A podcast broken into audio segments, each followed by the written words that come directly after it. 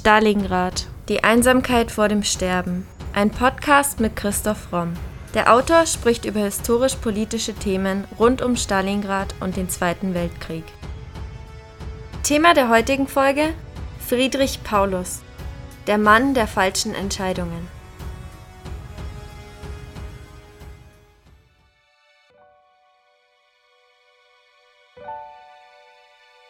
Wenn dir auch scheint, dass dir etwas schon klar ist, zieh es in Zweifel und gib keine Ruhe.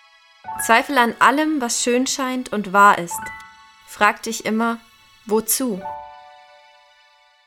So lautet ein Gedicht aus Friedrich Wilhelm Ernst Paulus Notizbuch.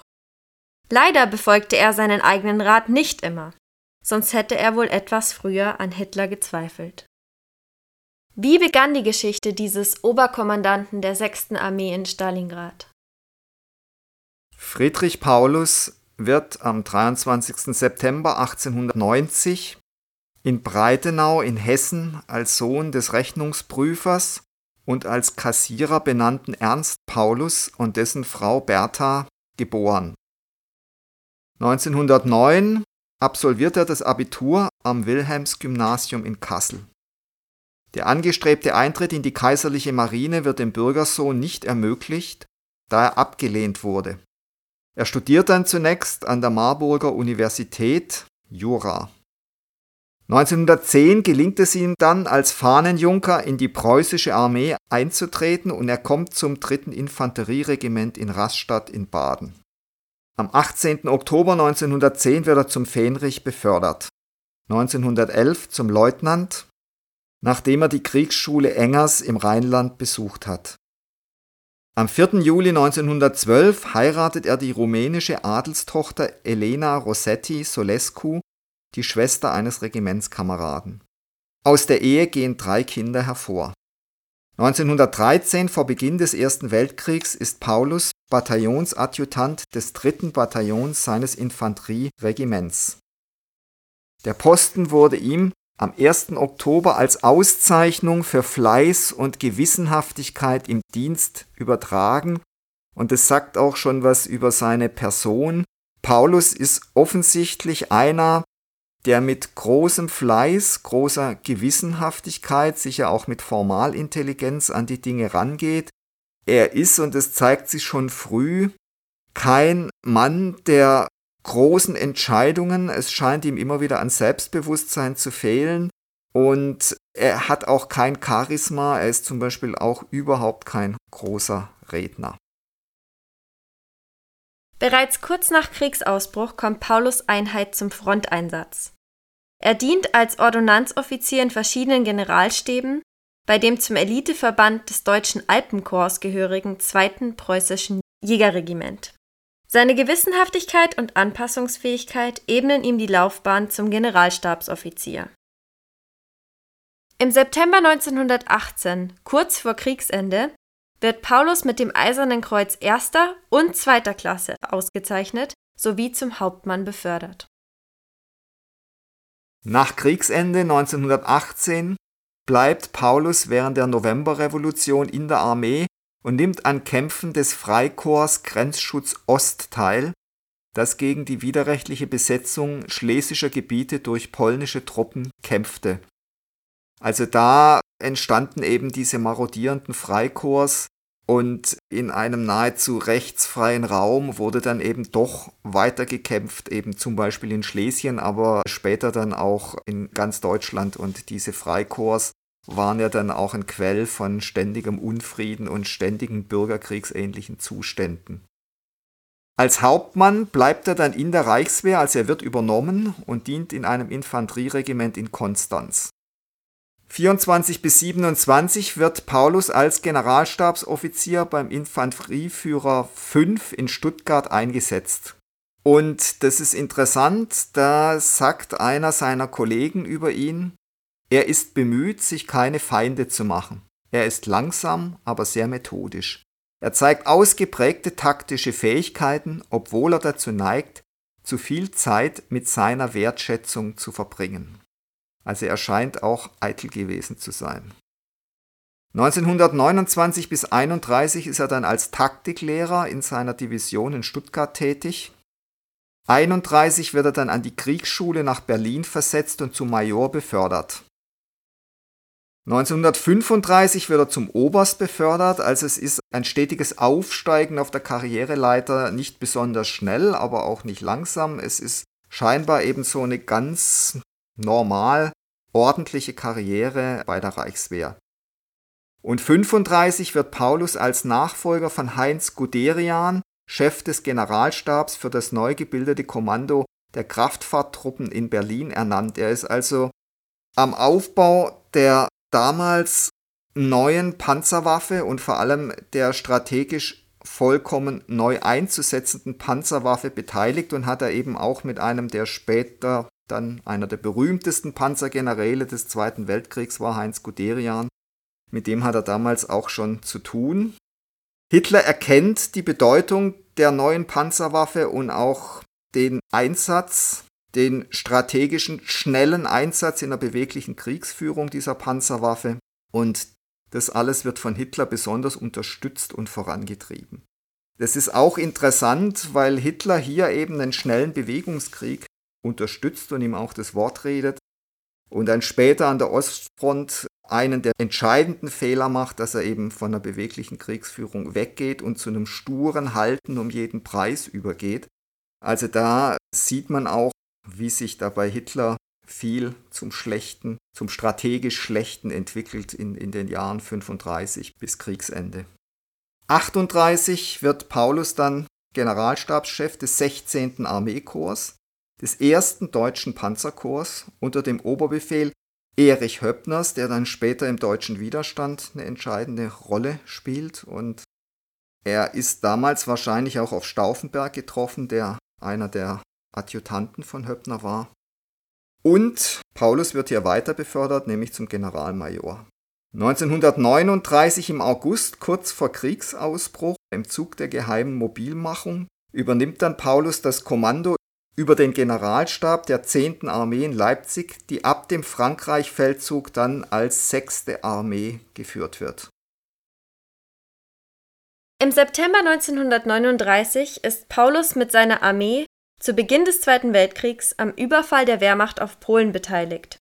Ein Jahr später nimmt er mit der 6. Armee am Feldzug gegen Belgien und Frankreich teil. Danach ist er bei seinem Generalstab für die Vorbereitung einer Invasion Großbritanniens tätig. Dieser erfolgreiche Westfeldzug steigert die Anerkennung, die Paulus Hitler in Militärfragen entgegenbringt.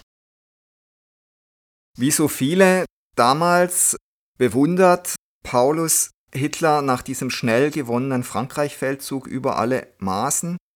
In der allgemeinen Begeisterung geht wohl auch bei ihm unter, dass Hitler überhaupt keinen Plan hat, wie der Krieg weitergehen soll, dass er den strategisch katastrophalen Fehler macht, die englische Armee bei Dünkirchen entkommen zu lassen und dass es auch keinen überzeugenden Plan gibt, wie man jetzt England schnell erobern könnte, was sicher kriegsentscheidend gewesen wäre. Stattdessen wird Paulus Generalquartiermeister im Generalstab des Heeres. Als Nachfolger von Heinrich von Stülpnagel, der später auch im Widerstand eine entscheidende Rolle spielt, ist er damit Stellvertreter von Generaloberst Franz Halder. Paulus arbeitet mit am Aufmarschplan für den Überfall auf die Sowjetunion, also beim berühmt-berüchtigten Plan Barbarossa. Und er kriegt da sicher auch bereits mit, dass Hitler hier einen Weltanschauungskrieg plant und dass er plant, gegen die sogenannten slawischen Untermenschen und insbesondere gegen die Juden radikal vorzugehen, dass das also auch ein vollkommen anderer Feldzug sein soll als der gegen den Westen. Sein Verhältnis zu dem von Hitler geschaffenen Oberkommando der Wehrmacht, OKW, speziell zu Wilhelm Keitel, den bald alle nur noch La Keitel nennen, weil er Hitler absolut hörig ist, und zu Alfred Jodl, ebenfalls einem deutschen Heeresoffizier, ist von Anfang an gespannt, also nicht gut. 1941 macht er eine Inspektionsreise beim Afrika-Korps und trifft dort natürlich auf Erwin Rommel, versucht diesen zu einer defensiveren Strategie zu bewegen, weil der Nachschub nicht gesichert sei. Was ganz interessant ist dann im Hinblick auf Stalingrad. Obwohl Paulus mit Hitlers militärischen Entscheidungen im Russlandfeldzug nicht einverstanden ist, die sind ihm sicher auch zu offensiv und zu wenig stichhaltig, zweifelt er trotzdem nicht an Hitlers strategischem Können und erklärt die Umsetzung von Hitlers Entschlüssen zur militärischen Pflicht.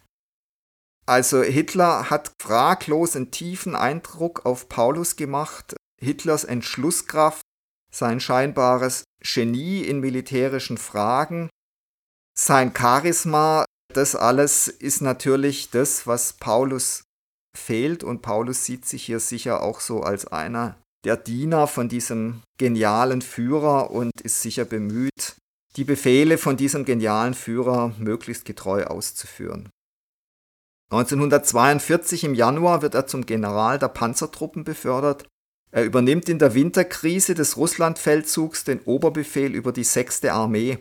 Man darf nicht vergessen, dass bereits im Winter 1941, als die deutsche Offensive vor Moskau zum Erliegen kommt, als der erste Gegenschlag der Russen kommt, dem wahnsinnig viele deutsche Soldaten zum Opfer fallen, dass bereits im Winter 41 eine Million deutsche Soldaten im Osten gefallen sind. Und Hitler, als man ihm das sagt, nur entgegnet, dazu sind die jungen Leute doch da.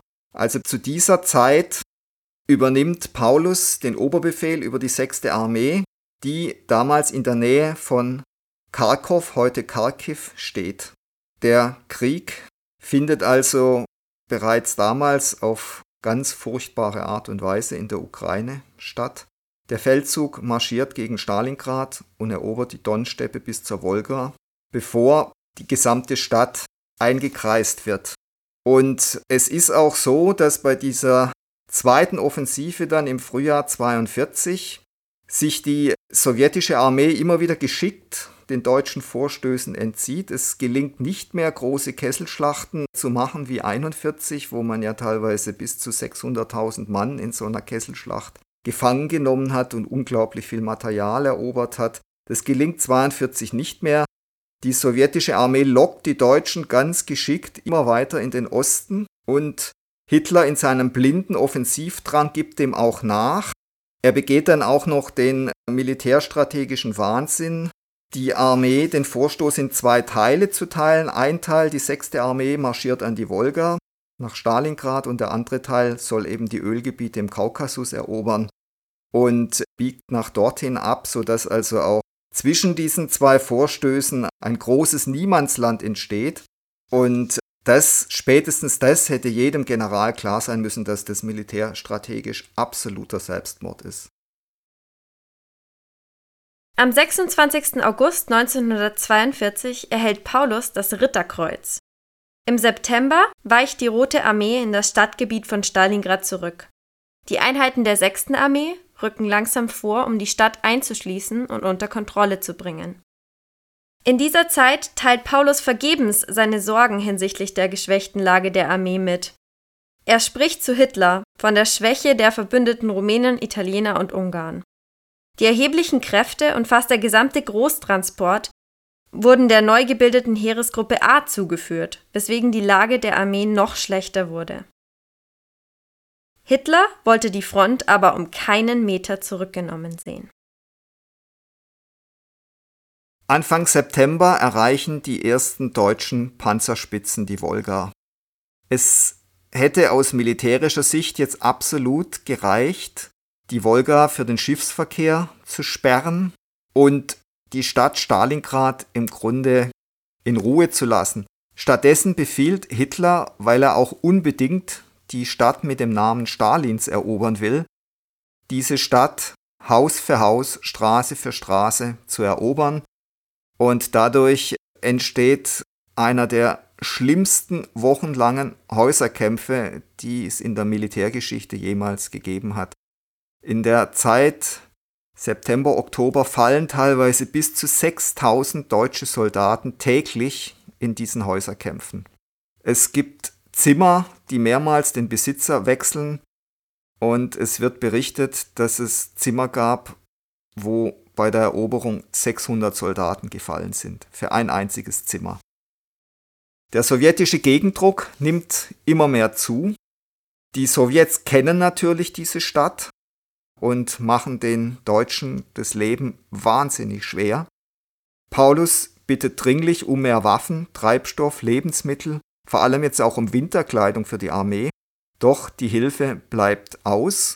Stattdessen hält Hitler eine absolut großsprecherische Rede und behauptet, Stalingrad sei bereits so gut wie genommen. Auf dem Papier stimmt es sogar bis zu einem gewissen Grad. Anfang November sind tatsächlich neun Zehntel der Stadt erobert, mit einem irrsinnigen Blutzoll, aber die Stadt wird eben nie ganz erobert. Und dann beginnt am 19. November 1942 die sowjetische Gegenoffensive. Die 6. Armee wird mit insgesamt 220.000 Mann am Don eingeschlossen und ostwärts nach Stalingrad gedrängt. Im Dezember bleibt der deutsche Einsatzangriff der 4. Panzerarmee 50 Kilometer vor Stalingrad stecken. Zur gleichen Zeit gefährdet die sowjetische Winteroffensive die gesamte deutsche Südfront in Russland. Im Dezember war der entscheidende Moment, der sicher auch für Paulus einer der entscheidenden Momente in seinem Leben war, als die deutschen Panzerarmeen 50 Kilometer vor Stalingrad waren hat Mahnstein zumindest verdeckt Paulus die Aufforderung erteilt, jetzt auszubrechen. Paulus hat aber das Risiko, dass dieser Ausbruchsversuch stecken bleibt, dass die nachstoßenden sowjetischen Armeen dann die ganze Armee vernichten. Das war natürlich ein hohes Risiko und dieses Risiko hat Paulus gescheut. Ich meine, es ist natürlich hinterher auch immer einfach zu sagen, das wäre besser gewesen, er hätte das tun müssen. Es war klar, dass ein Ausbruch der sechsten Armee mit einem ganz hohen Risiko verbunden war. Trotzdem kann man sicher aus heutiger Sicht sagen, es hätte weniger Verluste gegeben und es wäre weniger schlimm für die Soldaten dort geworden, als es dann geworden ist, als man sich auf Hitlers Befehl hin entschlossen hat, im Kessel zu bleiben und die Stadt zu halten. Das kam natürlich dazu. Paulus hätte dann ausdrücklich gegen den Befehl von Hitler gehandelt. Er wäre vermutlich, vor allem wenn die Sache schlecht ausgegangen wäre, sicher vor ein Kriegsgericht gestellt worden und sicher auch zum Tod verurteilt worden. Er hat all diese Risiken gescheut und ist eben mit der Armee im Kessel geblieben und das hatte für die Soldaten dort ganz furchtbare Folgen. Es wird keinen Winterfeldzug geben, hatte Hitler General Paulus noch zurechtgewiesen, als dieser vorsorgliche Maßnahmen für den Winter empfahl. Doch die Realität sah anders aus. An der Front erlagen Tausende dem Kältetod. Die Fahrzeuge und die automatischen Waffen versagten, in den Lazaretten erfroren die Verwundeten und alsbald überstiegen die Kälteverluste die Gefechtsausfälle. So schreibt Joachim Fest im Buch Hitler. Im Januar war dann die Lage so, dass es eben eine zweite Offensive der sowjetischen Armee war und dass diese Armeegruppe A, die weit östlich von Rostov stand, gedroht wurde, dass sie eingekesselt wird. Und der Rückzug dieser Armeegruppe A war noch wichtiger als die 6. Armee bei Stalingrad. Wenn diese Armeegruppe auch noch vernichtet worden wäre, wäre der Krieg auf der Stelle verloren gewesen. Aus heutiger Sicht kann man natürlich sagen, das wäre besser gewesen, aber aus damaliger Sicht hat natürlich das deutsche Oberkommando alles getan, dass das nicht passiert und Mahnstein und anderen ist es ja dann auch gelungen, dass man diese Armeegruppe A rechtzeitig über Rostov zurückzieht. Dazu brauchte man dann allerdings die 6. Armee noch in Stalingrad, die dort viele feindlichen Verbände gebunden hat, die eben um den Kessel rumstanden. Wenn die alle auch noch frei geworden wäre, wäre dieser Rückzug möglicherweise gescheitert. So hat man also die in Anführungszeichen Dame der sechsten Armee in diesem Schachspiel geopfert, um die Armeegruppe A zu retten. Für die Männer im Kessel hatte es fürchterliche Folgen. Es gab Auflösungserscheinungen, es gab zigtausend Verwundete, die ohne jede Versorgung dahin vegetiert sind. Teilweise hat man sie einfach ins Freie gelegt, damit sie erfroren sind. All das habe ich ja in meinem Roman Stalingrad detailliert beschrieben. Es war aber dann auf jeden Fall so, dass Paulus mit Sicherheit früher hätte kapitulieren können und kapitulieren müssen. Er hat auch noch Mitte, Ende Januar jede Kapitulation abgelehnt. Es wurde tatsächlich gekämpft bis zum bitteren Ende, bis zur sprichwörtlichen letzten Patrone. Und was Paulus dann allerdings nicht gemacht hat, ist, dass er für Hitler in den Tod gegangen ist. Hitler hat ihn am 30. Januar 1943, am Tag der Machtergreifung, zum Generalfeldmarschall ernannt und es war eine indirekte Aufforderung zum Selbstmord, da es bis dahin noch nie einen deutschen Feldmarschall gegeben hatte, der in Kriegsgefangenschaft gegangen ist. Und das hat Paulus nicht gemacht. Er ist eben dann trotzdem in Kriegsgefangenschaft gegangen und das hat Hitler ihm nie verziehen. Bei einer Lagebesprechung im Führerhauptquartier sagte Hitler, wie kann man so feige sein? Ich verstehe es nicht. Was soll man da machen? Mir persönlich tut es am meisten weh, dass ich das noch getan habe, ihn zum Feldmarschall befördern. Ich wollte ihm die letzte Freude geben. Das ist der letzte Feldmarschall gewesen, den ich in diesem Krieg mache. Man darf erst den Tag nach dem Abend lohnen. Das ist lächerlich wie nur etwas. So viele Menschen müssen sterben, und dann geht ein solcher Mann her und besudelt in letzter Minute noch den Heroismus von so vielen anderen. Er konnte sich von aller Trübsal erlösen und in die Ewigkeit, in die nationale Unsterblichkeit eingehen. Und er geht lieber nach Moskau. Wie kann es da noch eine Wahl geben? Das ist schon etwas Tolles. Paulus hat sein Handeln völlig anders gesehen. Er hat kurz nach der Kapitulation seinem ersten Generalstabschef Schmidt gesagt, da war er bereits in sowjetischer Gefangenschaft, Soldaten bleiben Soldaten, sie kämpfen und erfüllen ihre Pflicht getreu ihrem Eid, ohne nach Gründen zu fragen. Das ist genau das sklavische Handeln und dieser Kadavergehorsam, den es eigentlich früher in der preußischen Armee nicht gegeben hat. Friedrich II. hat ausdrücklich von seinen Offizieren verlangt, dass er sie eben zu Offizieren gemacht hat, nicht nur, dass sie wissen, wann sie gehorchen, sondern vor allem, dass sie wissen, wann sie nicht gehorchen sollen, wann sie einen Befehl, der ihnen sinnlos erscheint, nicht erfüllen, auch auf die Gefahr hin, dass sie später vor dem Kriegsgericht landen. Von diesem mutigen, selbstständigen Denken sind die Generäle in der Wehrmacht Lichtjahre entfernt. 1944 beteiligt sich Paulus in sowjetischer Kriegsgefangenschaft nach dem Attentat vom 20. Juli im Auftrag des Nationalkomitees Freies Deutschland an mehreren Kapitulationsaufrufen an die Wehrmacht.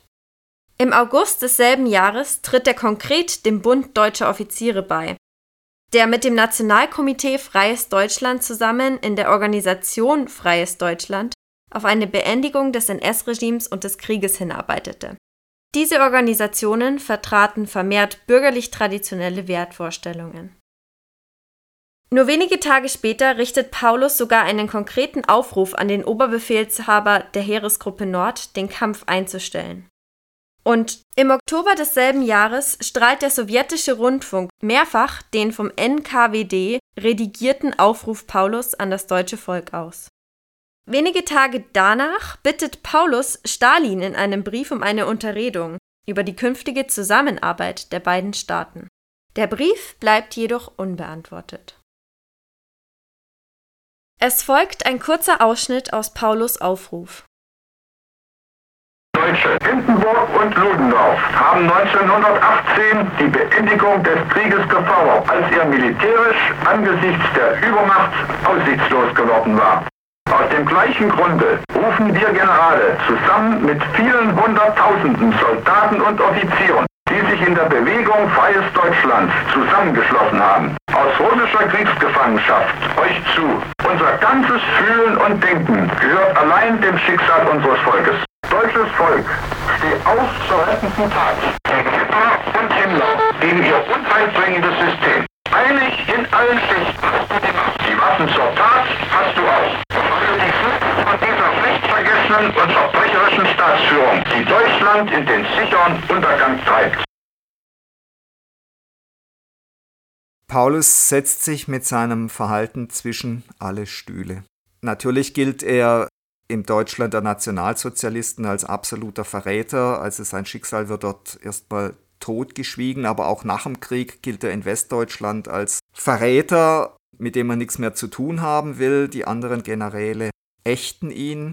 Er hat mit den Kommunisten gemeinsame Sache gemacht und man unterschätzt dabei, dass er natürlich jemand war, der von Hitler verraten wurde, tief enttäuscht wurde und dass er eben möglicherweise unter seiner soldatischen Ehre verstand, dass er sich gegen dieses Unrechtsregime zu wenden hat, dass er den Krieg möglichst schnell beenden sollte, dass er sich schuldig gemacht hat, weil er Hitler gefolgt ist und nicht in erster Linie schuldig gemacht hat, weil er jetzt den Kommunisten folgt. Also es ist nicht so einfach mit seiner Person, wie man sich das dann im Westen oft gemacht hat dass er sich gegen das Hitler-Regime gewandt hat und auch gegen seine ehemaligen Kollegen gewandt hat, angesichts der ungeheuerlichen Kriegsverbrechen des Nationalsozialismus kann man das nachvollziehen.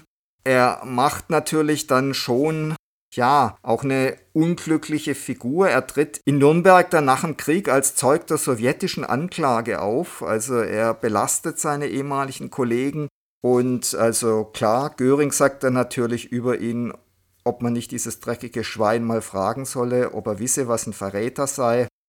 Und natürlich hat Paulus wahrscheinlich auch gar keine andere Möglichkeit, als sich für die eine oder andere Seite zu entscheiden.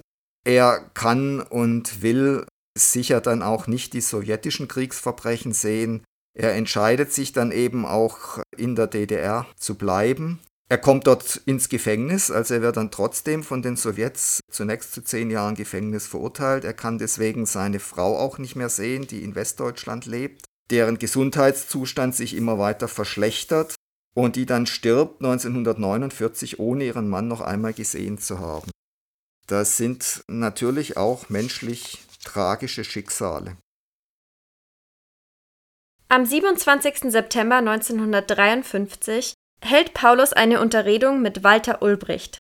Durch eine politische Erklärung an die Öffentlichkeit wird er am 24. Oktober 1953 aus der Haft entlassen. Er lässt sich daraufhin in der DDR in Dresden nieder und ist an der Initiative von gesamtdeutschen Offizierstreffen beteiligt. Er bekommt eine Villa mit Chauffeur, hat aber militärisch eigentlich gar keine und politisch nur eine sehr geringe Rolle in der DDR. Fünf Jahre später, nach der Entlassung, stirbt Friedrich Paulus in seiner Villa in Dresden. Er starb an einer Lähmung der rechten Körperhälfte, die zu Sprachstörungen geführt hatte. Zu seiner Trauerfeier kamen DDR-Armeevertreter, das Präsidium des Nationalrats der DDR und ein evangelischer Pastor. Paulus bleibt eine tragische und sicher auch fragwürdige Figur, also man wird nicht mit Sicherheit sagen können, inwieweit sein Verhalten, inwieweit er da allein seinem Gewissen gefolgt ist, inwiefern das auch opportunistisch war. Es zeigt auf jeden Fall, dass wenn man einmal mit einem Unrechtsregime paktiert, man dann ganz schnell zwischen alle Fronten geraten kann und sich zwischen alle Stühle setzen kann und die Schuld, dass er in Stalingrad unglaublich viele Menschenleben zu verantworten hat. Natürlich auch die zivilen Opfer, die es dort unter der russischen Bevölkerung gab. Allein beim ersten Luftangriff sind 80.000 russische Zivilisten gestorben. All das hat sicher auf ihm gelastet bis zum Lebensende. Und dass er an einer wahrscheinlich psychosomatischen Lähmung gestorben ist, ist vielleicht auch Ausdruck davon, dass er durch diese ganzen Ereignisse auch erhebliche psychische Probleme hatte. Das war Folge 98 unseres Podcasts Stalingrad, die Einsamkeit vor dem Sterben. Und jetzt seid ihr dran. Was wollt ihr über den Zweiten Weltkrieg wissen? Welche Fragen quälen euch schon länger? Schreibt sie uns und wir versuchen sie in den nächsten Podcast-Folgen zu beantworten. Meldet euch doch auf Instagram unter primero-verlag oder per Mail an primero.primeroverlag.de. Wenn euch unser Podcast gefällt, würden wir uns sehr freuen, wenn ihr uns mit dem Kauf unserer Bücher unterstützt. Neben dem Historienroman Stalingrad, Die Einsamkeit vor dem Sterben, ist auch die Gesellschafts- und Mediensatire Das Albtraumschiff, Odyssee eines Drehbuchautors im Primero Verlag erschienen. Wie viele tausend Stalingrad-Zuhörer bereits bestätigen, es lohnt sich. Bei Fragen, Anregungen oder Kommentaren zu unseren Podcast-Folgen schreibt uns gerne auf Instagram unter primero-verlag oder per Mail an primero.primeroverlag.de.